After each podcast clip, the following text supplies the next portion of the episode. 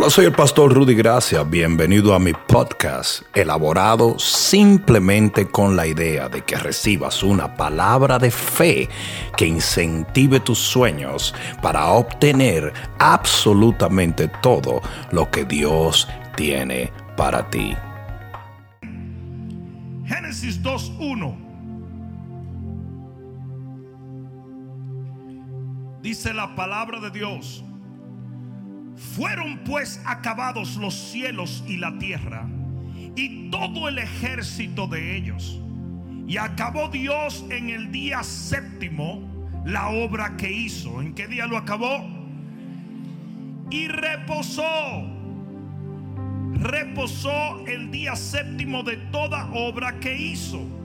Y bendijo Dios al día séptimo y lo santificó porque en él reposó de toda la obra que había hecho en la creación. ¿Cuántos pueden decir amén?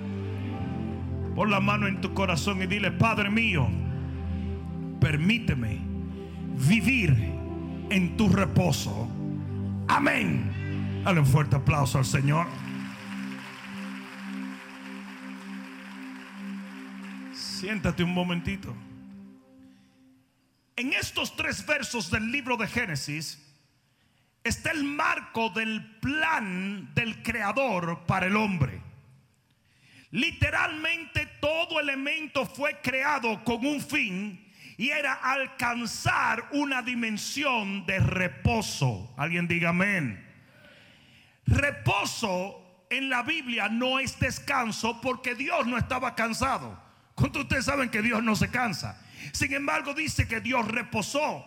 ¿Qué es reposo en la Biblia? Es el disfrute de todo lo creado por Dios. Alguien debió decir amén. Cuando nosotros oímos reposo no entendemos cuál es el contexto bíblico del reposo. El reposo es una dimensión donde Dios ha puesto cada elemento en su lugar. Y yo no sé si tú entiendes esto, pero Dios ha planificado que tu vida entre en un reposo de bendición, de abundancia, de provisión.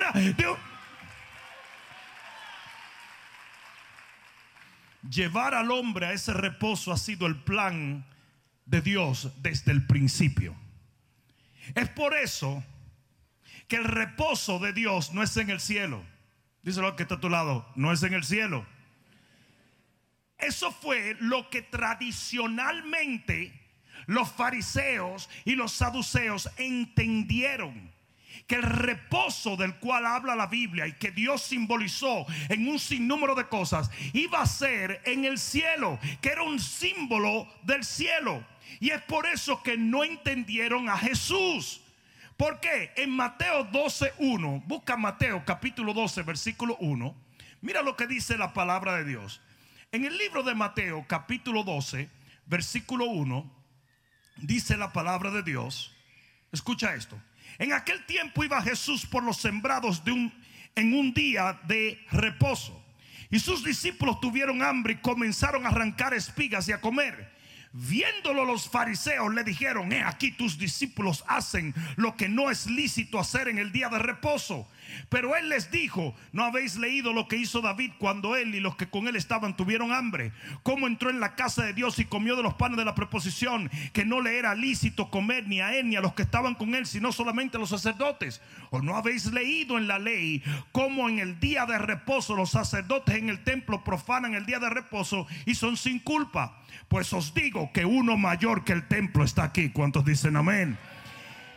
Y si supieses lo que significa misericordia quiero y no sacrificio, no condenarías a los inocentes, porque el Hijo del Hombre es Señor del día de reposo.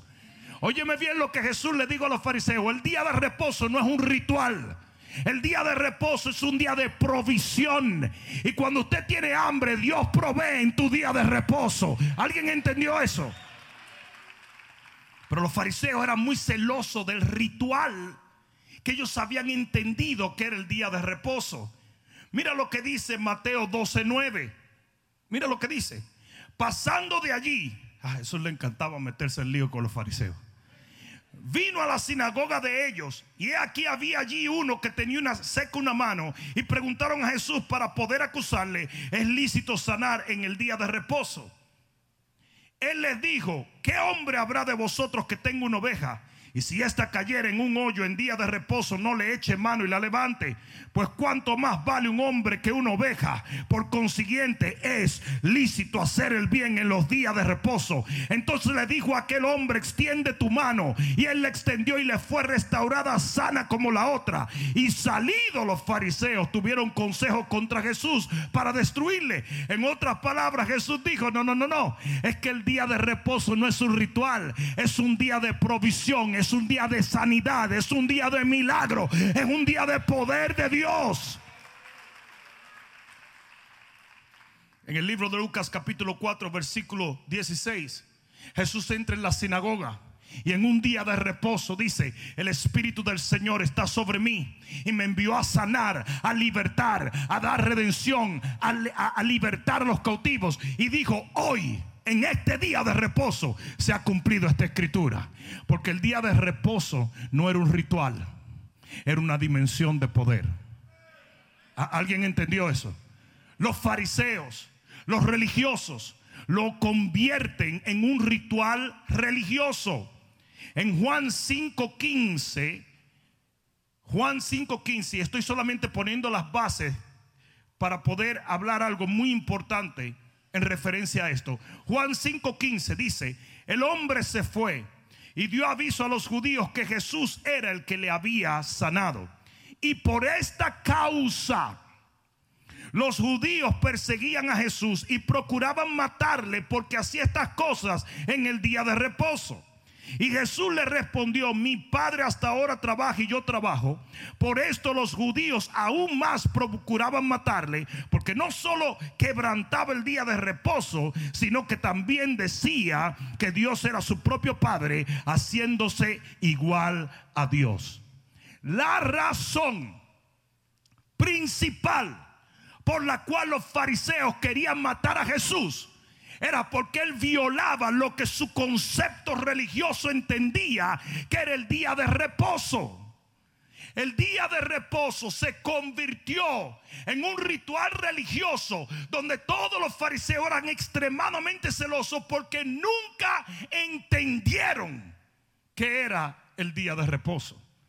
A pesar de que la Biblia en el Viejo Testamento nos daba un sinnúmero de tipologías de que el día de reposo no era un ritual, sino más bien una dimensión de poder. Ellos escogieron pensar en el día de reposo como algo religioso.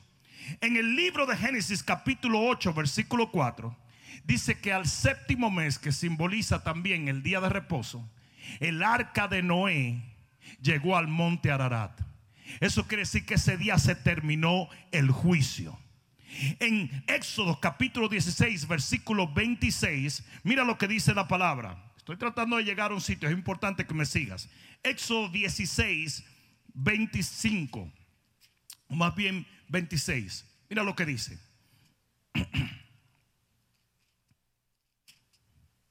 Oye esto, dice, seis días los recogeréis. Está hablando del maná. Mas al séptimo día es día de qué? En él no se hallará maná. Y aconteció que algunos del pueblo salieron en el séptimo día a recoger y no lo hallaron. Y Jehová dijo a Moisés, ¿hasta cuándo no querréis guardar mis mandamientos y mis leyes? Mirad que Jehová os dio el día de reposo y por eso el sexto día os da pan para dos días. Estése pues cada uno en su lugar y nadie salga de, eh, de, él en el séptimo día. Ahora déjame explicarte.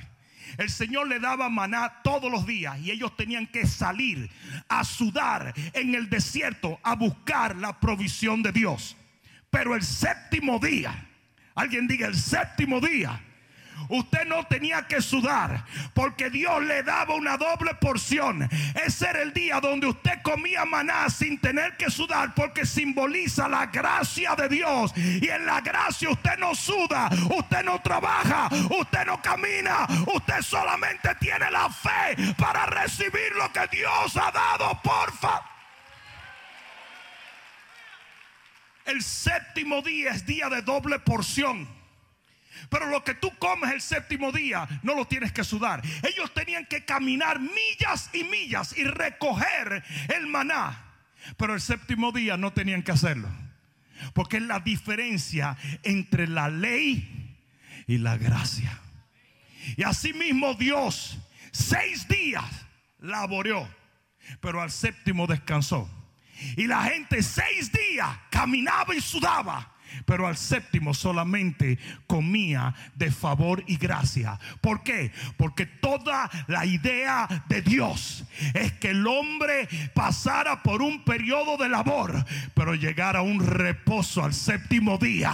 Y ese reposo es la gracia de...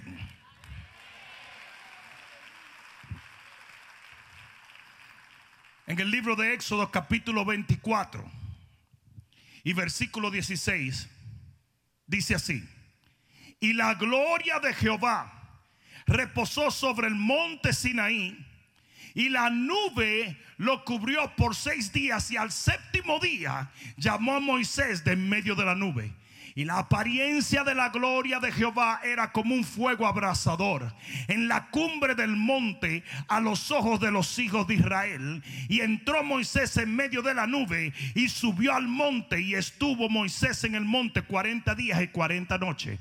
¿Qué es el día de reposo? ¿Qué es el día séptimo? El día donde nosotros entramos en la gloria de Dios. Ningún hombre había entrado en la nube de Jehová pero el día séptimo, el día de reposo, Dios llamó a Moisés y le dijo, entra. ¿Sabes por qué? Porque quien nos entra en la gloria de Dios es la gracia. ¿Alguien está entendiendo? ¿Alguien está entendiendo? Entonces el día de reposo no es un ritual. Es una dimensión de gloria, es una dimensión de poder, es una dimensión de gracia, es una dimensión de misericordia. El día de reposo no es simplemente un día. No es una doctrina, no es un número. El día de reposo es una persona. Y esa persona es Jesús de Nazaret.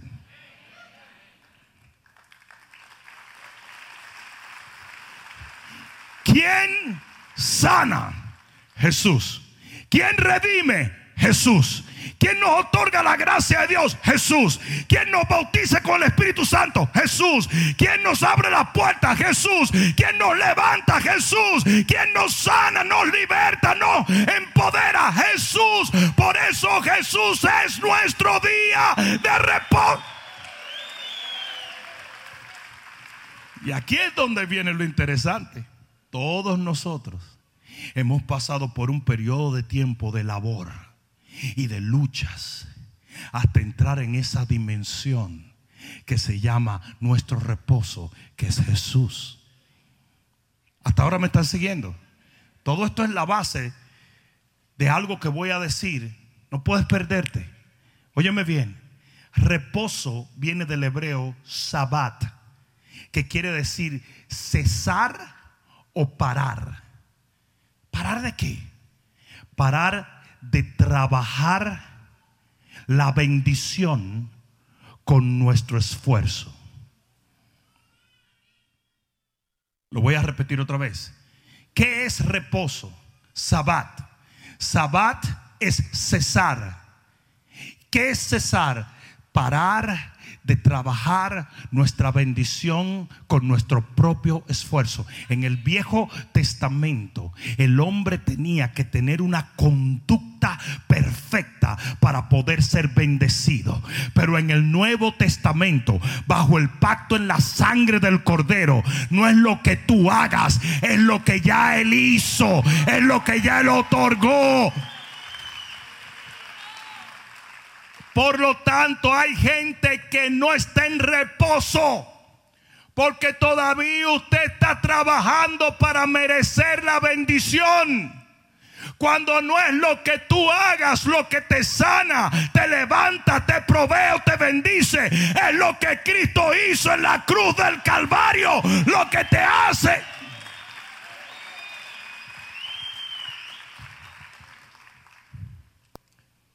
Reposo es sabbat.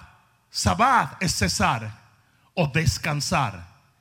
Y mira lo que dice Mateo capítulo 11 versículo 28. Dice, venid a mí todos los que estáis trabajados y cargados, que yo os haré descansar. Tú no puedes encontrar el descanso por ti mismo. Jesús es el único que nos lo da. La liberación está en Jesús. La bendición está en Jesús. La provisión está en Jesús. El maná está en Jesús. ¿Hay alguno aquí que esté entendiendo eso? Todo esto lo he dicho por lo siguiente. Y este es el mensaje. Hebreos capítulo 4 y versículo 1. Libro de Hebreos capítulo 4 y versículo 1. Mira lo que dice la palabra. Temamos pues, no sea que permaneciendo aún la promesa de entrar en su reposo, alguno de vosotros parezca no haberlo alcanzado. Yo te voy a decir qué pasa con mucha gente. A usted le fue prometido entrar en esa dimensión de victoria, de misericordia, de gracia, de poder y de gloria. Pero hay muchos que aún teniendo esa promesa, parecen no haberla alcanzado. No hay evidencia en su vida del poder de Dios. No hay provisión, no hay milagros, no existe lo sobrenatural. La gente lo mira y parece una persona común y corriente. No tiene evidencia, no tiene apariencia de estar caminando en una dimensión diferente. Aún, aún siendo parte del pacto y la promesa. Y ustedes dirán, ¿por qué, pastor? Qué bueno que lo preguntas. Hebreos capítulo 3, versículo 7. Por lo cual, como dice el Espíritu Santo, si oyereis hoy su voz, no endurezcáis vuestros corazones, como en la provocación en el día de la tentación en el desierto, donde me tentaron vuestros padres, me probaron y dieron mis obras 40 años a causa de lo, de lo cual me disgusté contra esa generación y dije, siempre andan vagando en su corazón y no han conocido mis caminos. Por tanto, juré mi ira, no entrarán en mi reposo. Versículo 12, aquí es donde vienen los heavy duty, funky, Robbie Wow. Mirad hermanos, dile al que está a tu lado, mira hermano que no haya en ninguno de vosotros corazón malo de incredulidad para apartarse del Dios vivo antes exhortaos los unos a los otros cada día. Entre tanto que el día que se dice hoy para que ninguno de vosotros se endurezca por engaño del pecado. Porque somos hechos participantes de Cristo con tal de que retengamos firme hasta el fin nuestra confianza del principio. ¿Sabe lo que está diciendo allí la Biblia? Que si usted no camina en fe, usted no entra en el reposo del Señor. Aunque Dios te lo haya prometido, aunque usted se sepa las escrituras, aunque usted sea primo de fulano, mengano o sabrá Dios quién, si usted no aprende a caminar en total fe, usted no puede entrar en el reposo de la gloria de Dios. Y es por eso que hay mucha gente en la iglesia que aún siendo miembros de la iglesia y viniendo a la iglesia y teniendo una Biblia que parece un catálogo de Sears, esa gente no está caminando en gloria, en poder, en lo sobrenatural, porque es necesario la fe. Lo voy a decir otra vez, es necesario la fe. Es por eso que el diablo detesta la fe. Sin fe aunque en Cristo estés, no encuentras reposo. No hay evidencia en tu vida, no hay apariencia de la gloria de Dios.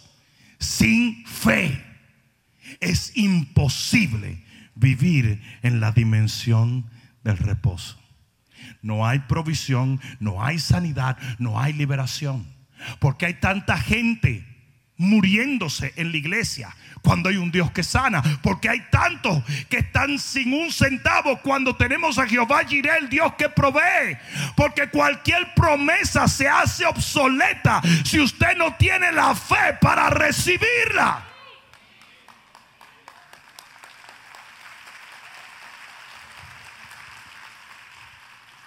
El reposo de Jehová, esa dimensión de gracia y de poder, esa gloria a la cual estamos llamados, ese descanso en Dios, por Dios y para Dios, esa dimensión de abundancia, esa dimensión de milagros, esa dimensión de lo sobrenatural, donde tu familia está llena de la gloria de Dios, donde el poder de Dios se manifiesta a diario en tu vida.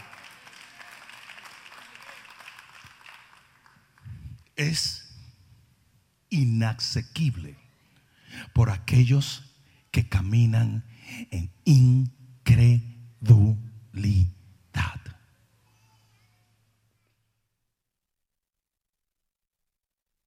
Chon, chon, chon, chon.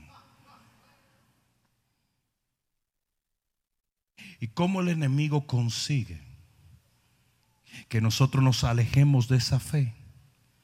Volviéndonos a la religión, a los rituales del reposo. Dice la Biblia, dale un codazo que te lo es la Biblia que dice, que los sacerdotes tenían que llevar el arca de Jehová. El arca de Jehová tenía dos varas y cuatro anillos y los sacerdotes la tenían que llevar en el peso. La gloria de Dios que es simbolizada por el arca tenía que ser caminada y sudada por los sacerdotes. Pero llegó un momento donde esa arca se puso en la casa de Obed Edom. Y cuando el arca se puso en la casa de Obed Edom, dice que Dios bendijo sobrenaturalmente esa casa. Usted puede estar sudando y trabajando en la carne para merecer la gloria. Cuando usted todo lo que tiene que hacer es esperar en Dios y tener fe hasta que el Señor haga lo que Él ha prometido.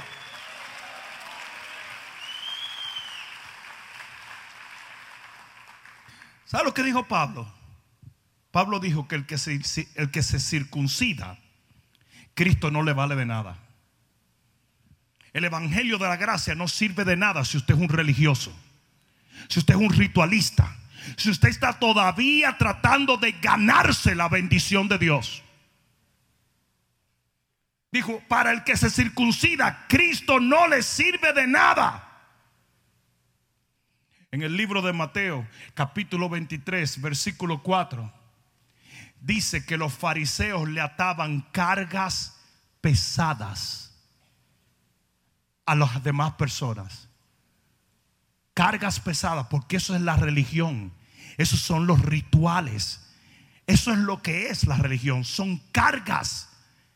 Y hoy en día tenemos un montón de predicaciones fariseas tú tienes que hacer esto, tú tienes que hacer lo otro. Y si no haces esto, y si no haces aquello, y si no haces esto, y si no te mantienes de esta manera y de otra, ¿y qué de la gracia? Yo dije, ¿qué de la gracia? El fariseísmo siempre busca atarte una carga. Reposo significa que yo ceso de trabajar. Reposo significa que no es mi obra, no es mi sudor, no es mi labor, sino lo que Cristo ya hizo.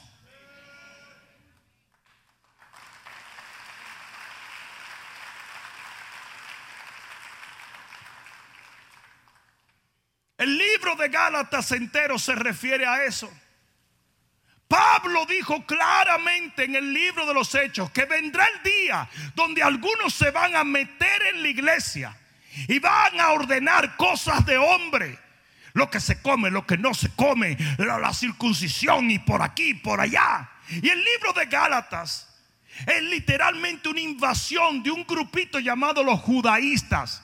No mira al lado diciendo, a lo mejor hay uno aquí, no.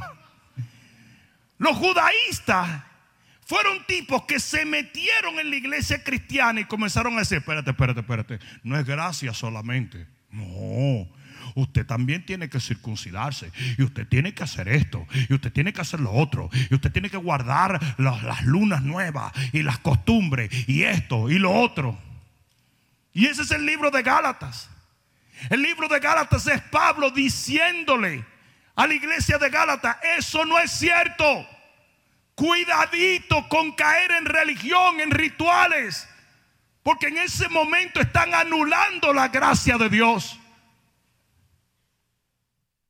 Si el día de reposo tú salías a trabajar, tú estabas violando el pacto de Jehová.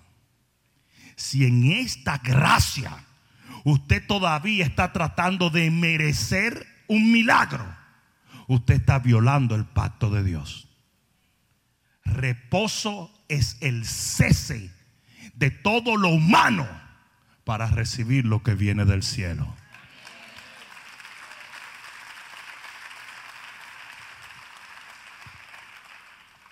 Voy a terminar con esto. La Biblia habla de Moisés. Y dice que Moisés de repente se da cuenta que el pueblo está a punto de morir y el pueblo comienza a quejarse porque se está muriendo de sed. Moisés viene donde el Señor y el Señor le dice, vas a darle un golpe a la roca y va a salir agua. Y Moisés viene y golpea la roca y el agua sale. Y el pueblo fue salvo. Y esa es la ley. La ley fue la que crucificó a Jesús, lo vituperó para que la salvación fluyera.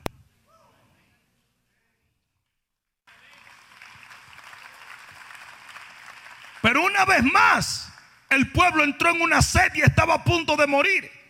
Y Moisés vino donde el Señor le dijo, Señor, otra vez se van a morir. Y el Señor le dijo, háblale a la roca. No la golpees háblale. ¿Por qué? Porque una vez Cristo murió, ya no necesitamos crucificarlo otra vez. Ya no hay sacrificio sino misericordia. Y ahora nosotros hablamos a la roca, no la crucificamos.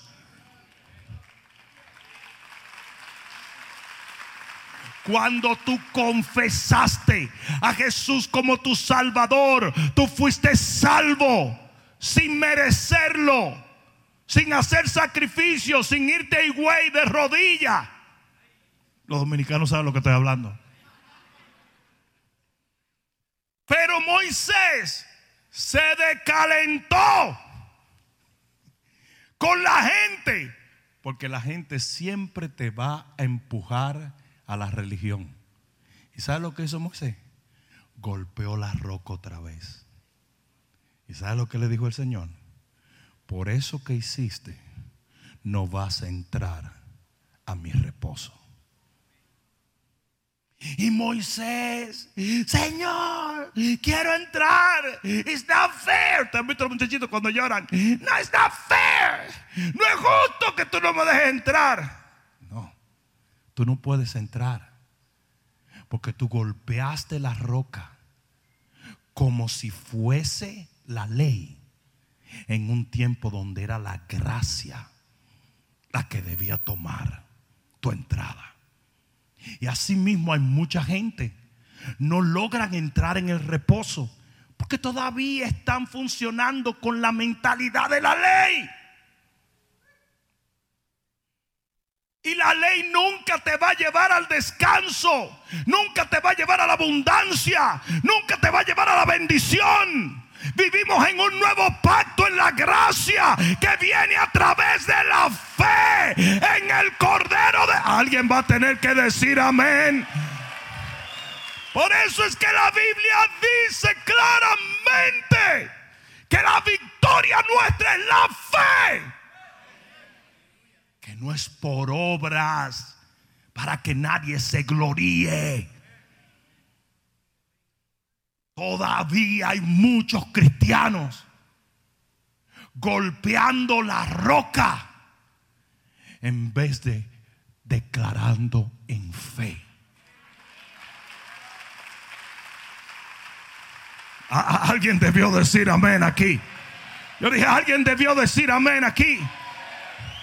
No hay sacrificio ya. El sacrificio lo hizo Jesús en la cruz del Calvario. Para entrar en el reposo no hay que ganárselo. Ya Jesús se lo ganó. Todo lo que usted tiene que hacer es entrar por la fe en la palabra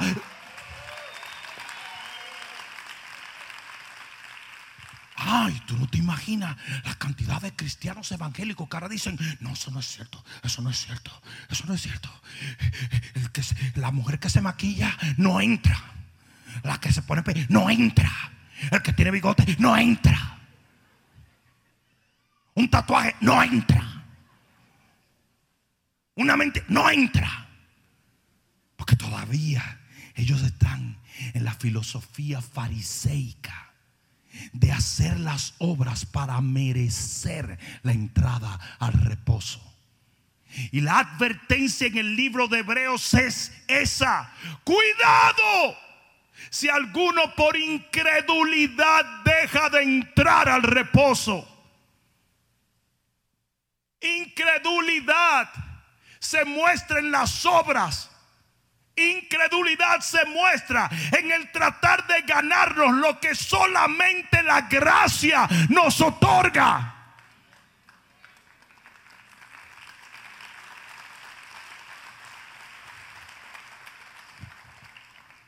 Dile al que está a tu lado, fue a ti que te vinieron a predicar.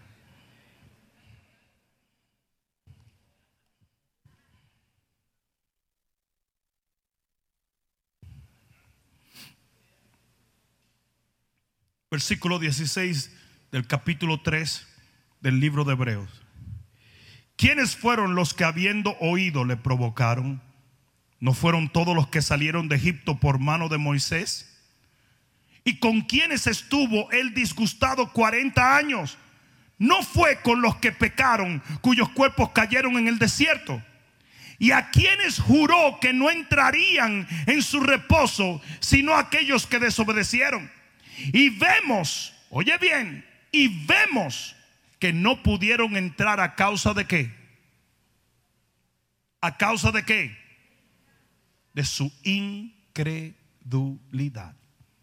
Lo cual nos lleva al versículo 1 del libro de Hebreos, del capítulo 4, que dice, temamos pues, no sea que permaneciendo aún en la promesa de entrar en su reposo, alguno de vosotros parezca no haberlo alcanzado incredulidad te saca de la dimensión.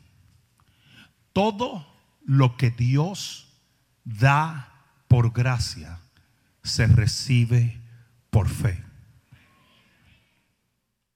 Por lo tanto, no importa que la gracia se haya manifestado en Jesús si usted no tiene la fe para accesarlo.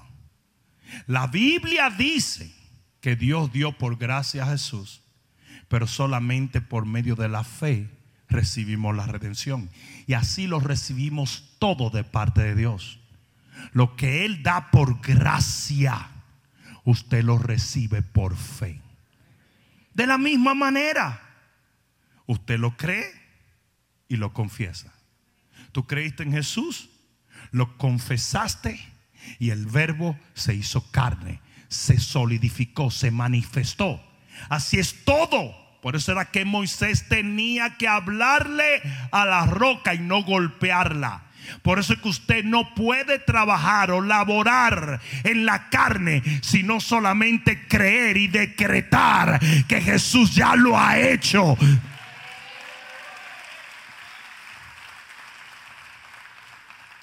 Porque el Señor le dice al pueblo, los ladrones y las prostitutas entrarán primero al reino de los cielos que los fariseos. La gente dice que robar es agradable a Dios, que la prostitución es agradable a Dios. No.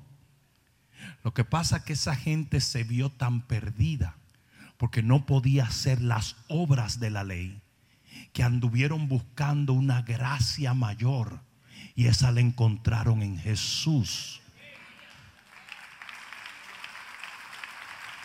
Es por eso que el cielo es para los malos, no para los buenos. El cielo es para la gente tan mala que se da cuenta que por su justicia no puede entrar. El cielo es para la gente tan horrible que entiende que solo a través de Jesús puede entrar. Él es la puerta, Él es el único camino, Él es mi justicia, Él es el que me abre. Alguien va a tener que dar gloria a Dios.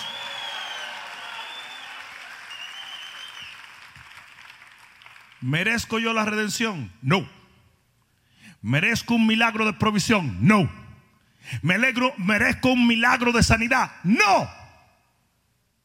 Pero por la fe. Yo dije por la fe. Yo dije por la fe. Lo puedo accesar. Si se lo vas a dar, dáselo fuerte. Yo dije, si se lo vas a dar, dáselo fuerte. Para entrar en el reposo solo se necesita fe. Amén. Todo lo que Dios hizo desde el principio de la creación fue para llevarnos a ese reposo en Cristo Jesús. Ten mucho cuidado. Si el haber laborado tanto en la religión te lleva a abandonar la gracia de Dios. Ten mucho cuidado cuando los hombres, cuando los sistemas humanos te quieran empujar a volver a laborar con tus manos lo que solo la gracia te puede dar. Porque tal y como lo dice la Biblia en Hebreos 4, muchos, habiendo sido parte del pacto y la promesa, viven una vida como si no hubieran alcanzado el reposo. Y eso es muy triste. Porque la gente te va a mirar y va a decir, no lo entiendo. Ellos hablan del poder de Dios, pero no lo viven. Ellos hablan de un Dios milagroso, pero no veo un milagro en su vida. No veo nada en ellos. Porque su apariencia es tan humana como cuando vivíamos en la ley. Hoy vivimos en el reposo del Señor. Y eso se accesa por la fe. Si se lo vas a dar, dáselo fuerte. Es más, ponte de pie y dáselo bien fuerte al Rey que vive por los siglos.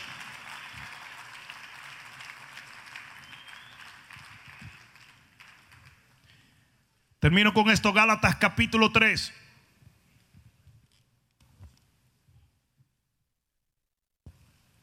Gálatas capítulo 3 dice, oh Gálatas insensatos, ¿quién os fascinó para no obedecer a la verdad? A vosotros ante cuyos ojos Jesucristo ya fue presentado claramente entre vosotros como crucificado. Ya Jesús murió. Ya el nuevo pacto se solidificó. Ya la sangre redentora se derramó.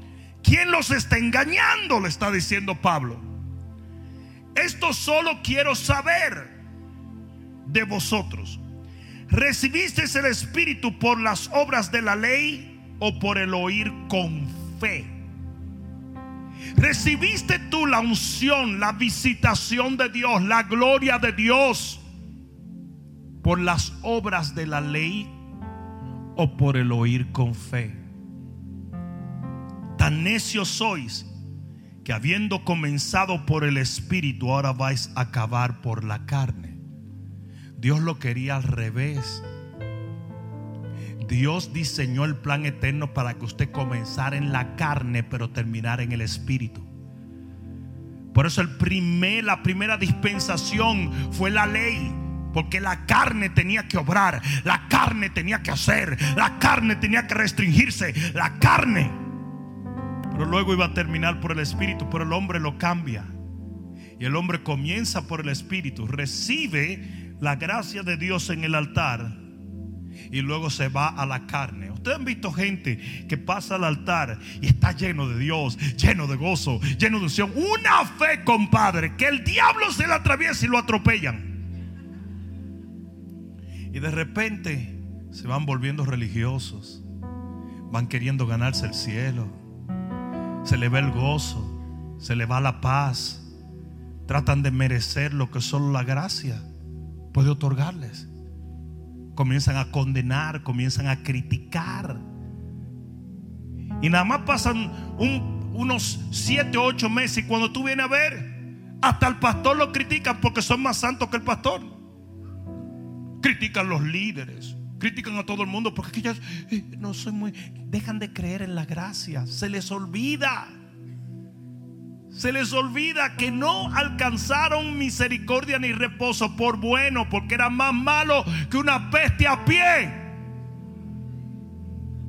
Pero ahora creen que se han ganado y se merecen el cielo. Se llenan de vanidad, de religión. Y eso fue lo que pasó con los de Gálatas. Tan necio soy que habiendo comenzado por el Espíritu, ahora vas a acabar en la carne. Tantas cosas habéis padecido en vano, si es que realmente es en vano. Versículo 5, aquí es donde viene y con esto termino. Aquel, pues, que os suministra el Espíritu y hace milagros entre vosotros, ¿lo hace por las obras de la ley o por el oír con fe? Esa es la pregunta con la cual yo quiero dejarte en esta noche. Los milagros, la presencia de Dios, la gloria de Dios, ¿viene porque haces las obras de la ley o por el oír con fe.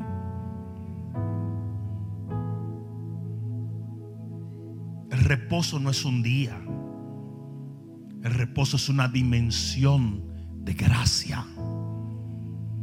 Y nunca podemos alcanzar esa dimensión cuando tratamos de hacerlo por las obras de la ley.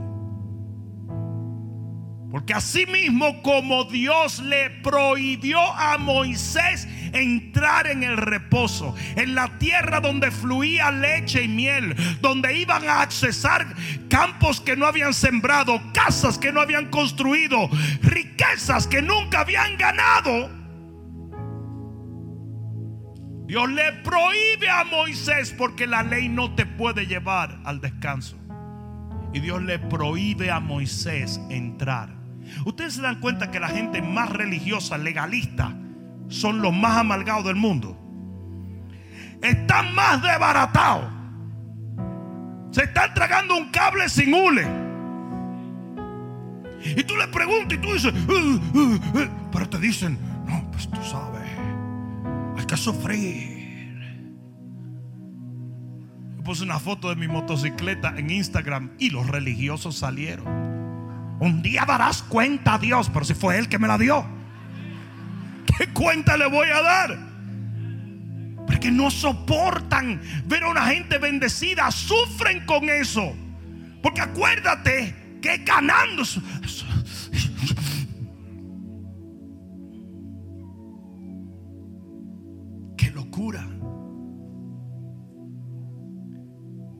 Y por eso los fariseos llegaban a las reuniones de Jesús y se iban para la casa enfermo. Pero venía la mujer adúltera y venía una mujer sirofenicia. Una vez Jesús ve a esta mujer sirofenicia y le dice, no, no, no, es que los panes es para los hijos, los milagros son para los hijos. Y ella le dice, sí, hombre, pero no están comiendo. Ellos están desperdiciando el pan. Yo voy a agarrar una migaja y me voy a ir con mi milagro. Jesús dijo, entonces sí.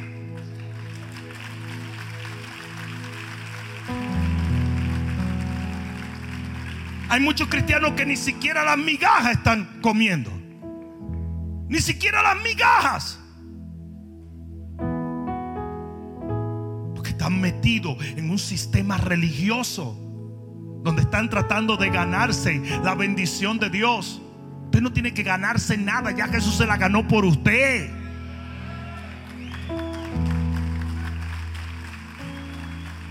Mira, al que critica mi motocicleta.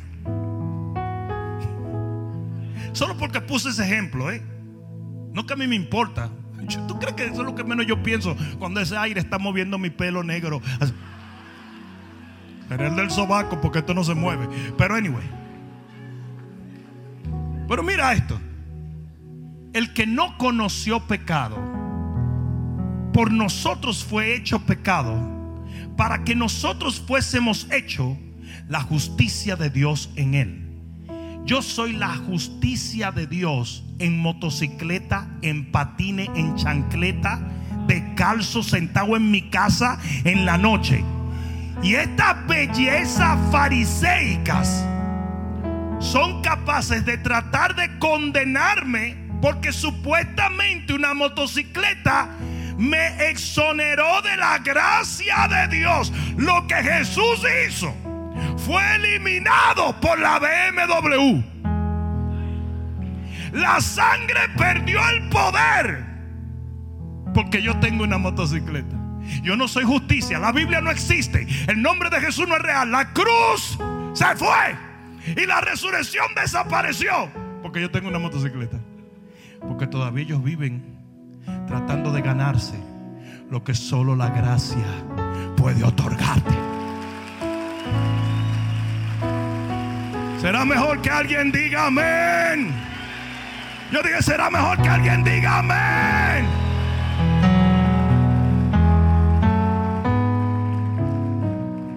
Tu fe te ha hecho sano. ¿Sabes cuántas veces el Señor le dijo a alguien eso? No, no eran los excelentes fariseos. No. Eran gente del vulgo. Eran gente que muchos ni siquiera habían ido a una iglesia, pero pudieron creer.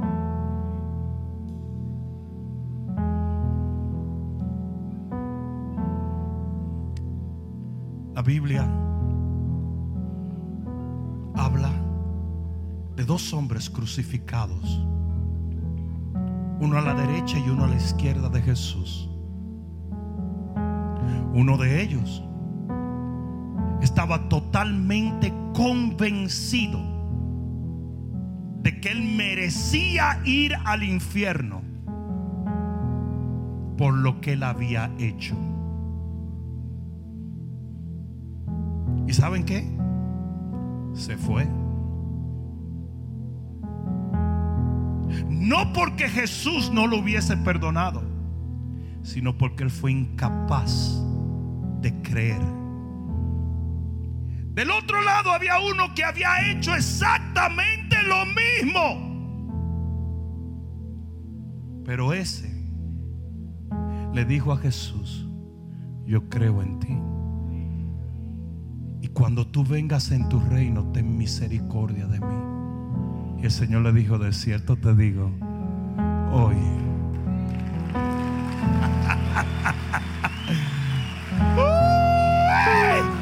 ¡Aleluya!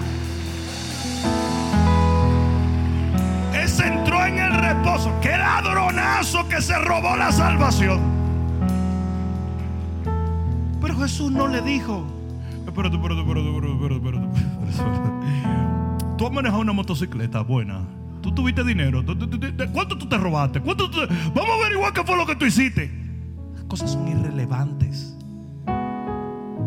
Porque lo que nos da acceso al reposo, tanto eterno como el de esta tierra, es nuestra fe. Yo dije, es nuestra fe.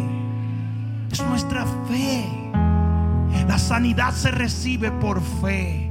La provisión se recibe por fe. La salvación de tu familia se recibe por fe. La llenura del Espíritu Santo se recibe por fe. No por las obras de la carne. No por las obras de la ley. Por la fe.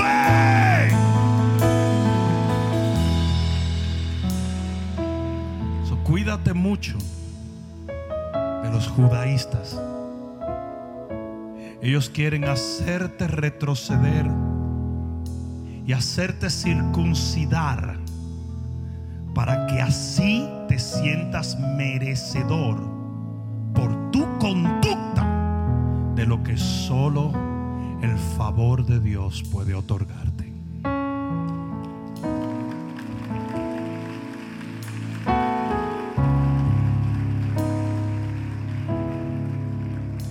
Versos tales como la salvación no es por obra para que nadie se gloríe. Hay mucha gente que lo dice, pero no lo entiende. Porque el mismo que te predica de eso te dice, pero tienes que hacer esto, y tienes que hacer esto, y si no haces esto, Dios no es, y esto, y esto, y esto, y esto. Pero no es por obra. Sí, pero, pero, pero, espérate, espérate. Reposo es cesar de obrar. Reposo es el cese de las obras de la carne. Reposo es detenernos de hacer lo que creemos que tenemos que hacer para merecer lo que ya merecemos, porque ya Jesús nos lo otorgó. Termino con esto. Oye esto. Dios es justo. Dios es justo. Dios es justo. Y un juez justo no puede condenar a dos personas por el mismo crimen. Por lo tanto, cuando Jesús paga por tu pecado, usted es libre de toda condenación.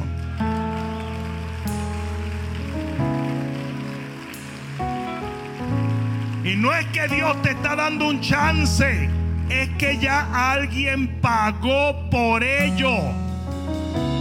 O sea que no es de que yo tengo que mantener contento a Dios porque si no, Él me manda para el infierno. No, no, no, no, no, no. Es que ya pagaron. No, no sé si tú me entiendes. Ya pagaron. Es como que yo vaya allá atrás y le pague la clase de liderazgo a un líder. No te pueden volver a cobrar porque ya la pagaron. Y aunque el que esté cobrando, tú le caigas como un cuchillo de mal. Y diga, pero qué tipo que me cae pesado. Como quiera, está pago, compadre. Y usted va a entrar a esa clase. No porque usted le cae bien al que está cobrando. Usted va a entrar porque ya está pago. Mi deuda está paga. Yo dije, mi deuda está paga yo puedo entrar a mi día de reposo, a mi sábado, a mi día de gloria, de dimensión de poder. Alguien va a tener que decir amén.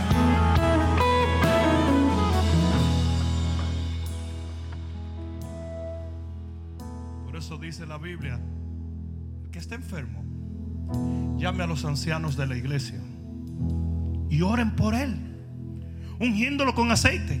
Y aquí es donde viene lo que le va a volar la tapa de los sesos a los religiosos. Y el Señor lo sanará. Y si hubiere cometido pecado, como quiera lo sana. Entonces me va a decir que un tipo que estaba en pecado. Eso es lo que se llama favor. Ahora entonces, como vivimos en favor, ¿vamos a vivir en pecado? Absolutamente no. Cuando tú conoces el favor de Dios, cuando tú conoces que tú tenías una deuda de 100 millones de dólares y una gente fue tan buena que te pagó los 100 millones, tú eres incapaz de hacer sentir mal a esa persona.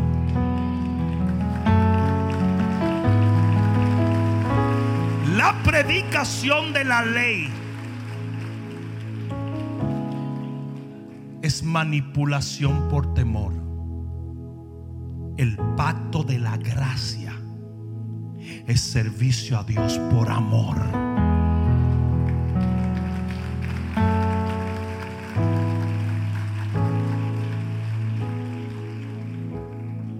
Ahí está mi hermana Marisabel. Yo tenía a mi papá, que era la ley, y mi mamá, que era la gracia. Mi papá fue un discípulo de Hitler que fue a parar a República Dominicana. Y mi mamá era la mujer más cariñosa y amorosa. Y cuando yo iba a hacer una vagamundería, si yo pensaba en mi papá, yo lo hacía tres veces de maldad para que sufra. Pero en el momento en que me cruzaba mi mamá por la mente, decía, yo no la puedo hacer llorar. Y yo me corregía antes de hacer el tollo. Esa es la gran diferencia entre una relación por temor y una relación por amor.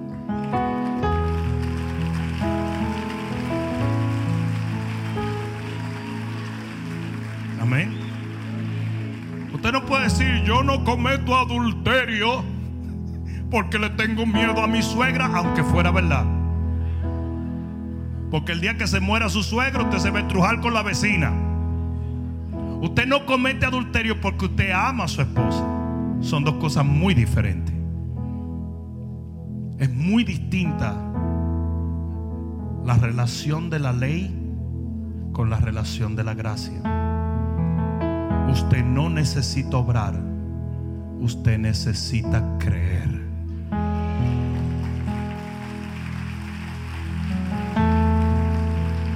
Acércate un momento.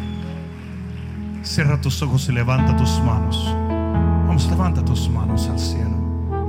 Gracias, Señor. Gracias, Jesús.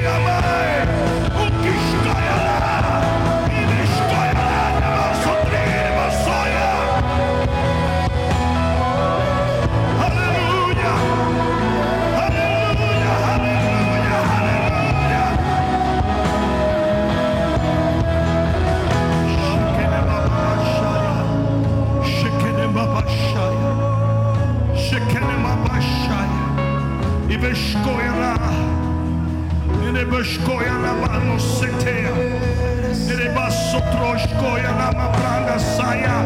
Ikene. Oh, hallelujah, hallelujah, hallelujah, hallelujah, hallelujah. La kamashaya. Kana mashondro do bosoya.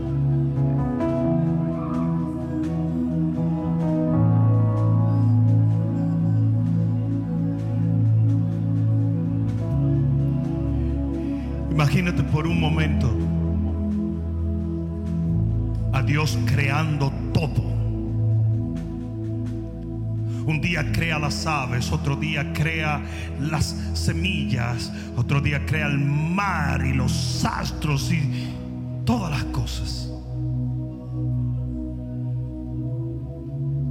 Imagínate por un momento lo que aconteció al séptimo día. ¿Sabes por qué Él se detuvo de hacer alguna actividad?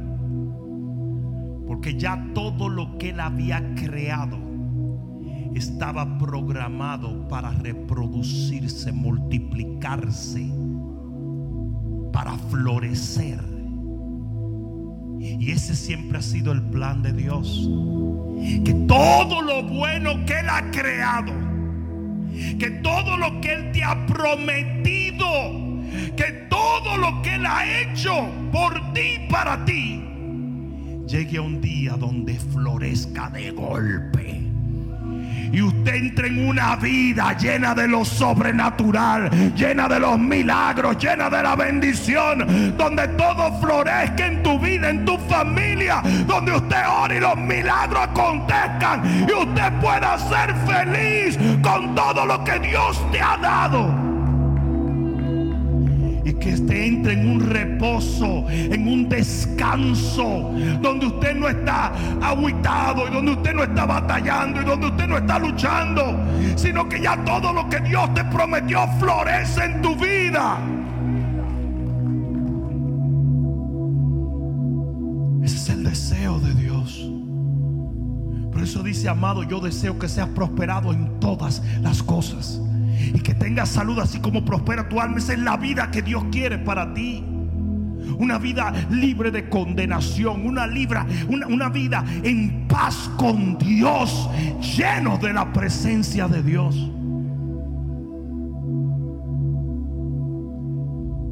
Para que al entrar a la vida eterna, que es la manifestación del reposo, pero ahora eterno, usted ya haya experimentado ese plan aquí en la tierra. Y lo que usted recibió en la tierra por fe, allá no será necesario que usted tenga fe. Es por eso que usted tiene que tener fe aquí. Porque si usted no usa su fe aquí, usted no la va a usar allá.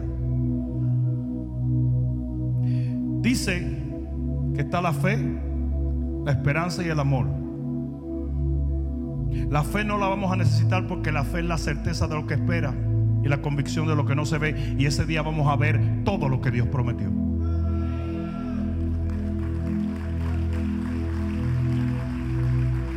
La esperanza no la vas a necesitar tampoco. Porque lo que estabas esperando se va a manifestar. El amor es el único que va a permanecer porque es lo único que vas a necesitar por el resto de tu vida.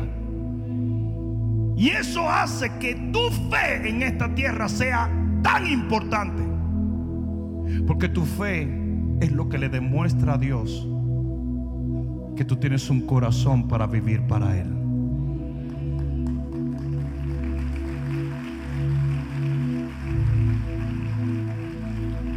Cuando Dios elogia a los hombres, los elogia por su fe. Y la conducta de esos hombres fue correcta por su fe. Lo que ellos hicieron fue un reflejo de su fe, no de la otra manera. Yo quiero que tú levantes tus manos al cielo y tú le digas, Señor Jesús, permíteme creer con todo el corazón para poder entrar en tu reposo, Señor. En el nombre de Jesús. Amén. Dale un fuerte aplauso al Rey. Ay, God, dáselo fuerte en el nombre de Jesús. Dale un abrazo a 20 personas y dile, entremos en el reposo del Señor. El Señor les bendiga. Espero que esta palabra cale profundamente en tu alma y que se convierta en pasos de fe que te permitan llegar al destino que nuestro Señor ha trazado delante de ti y de los tuyos. Dios te bendiga.